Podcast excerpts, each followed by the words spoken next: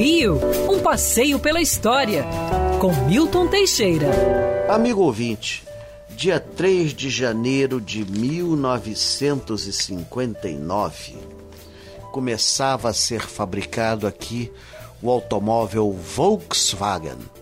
Nossa, criado pelo gênio de Ferdinand Porsche nos anos 30, dizem até com certa participação de Adolf Hitler, o Volkswagen fazia parte de uma campanha alemã para que todo trabalhador tivesse seu carro. Com a guerra, isso foi para o espaço. A ideia de refrigerar um motor a ar era totalmente inovadora e sobreviveu à guerra. Em Wolfsburg, a fábrica continuou a produzir o Volkswagen após a guerra e ele se espalhou pelo mundo.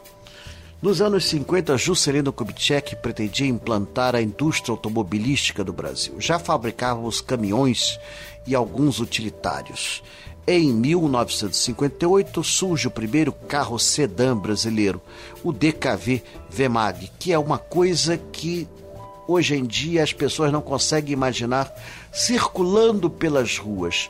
Era um carro canhestro, estranho, parecia um sapo, é, desnivelado e que soltava uma fumaceira horrorosa que hoje não teria vez, ele seria impedido de circular e mesmo os colecionadores desse, de carros antigos brasileiros costumam descartar o DKV VMAG.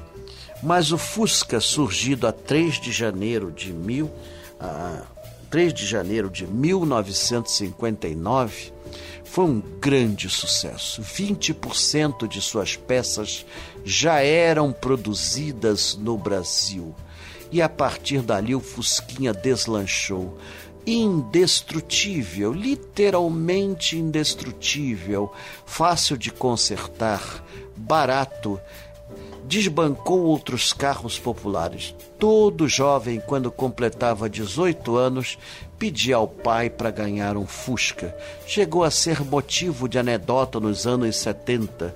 Hoje qualquer, já dizia o estilista Denner, hoje qualquer legalé tem um Fusquinha na garagem. Quer ouvir essa coluna novamente? É só procurar nas plataformas de streaming de áudio. Conheça mais dos podcasts da Band News FM Rio.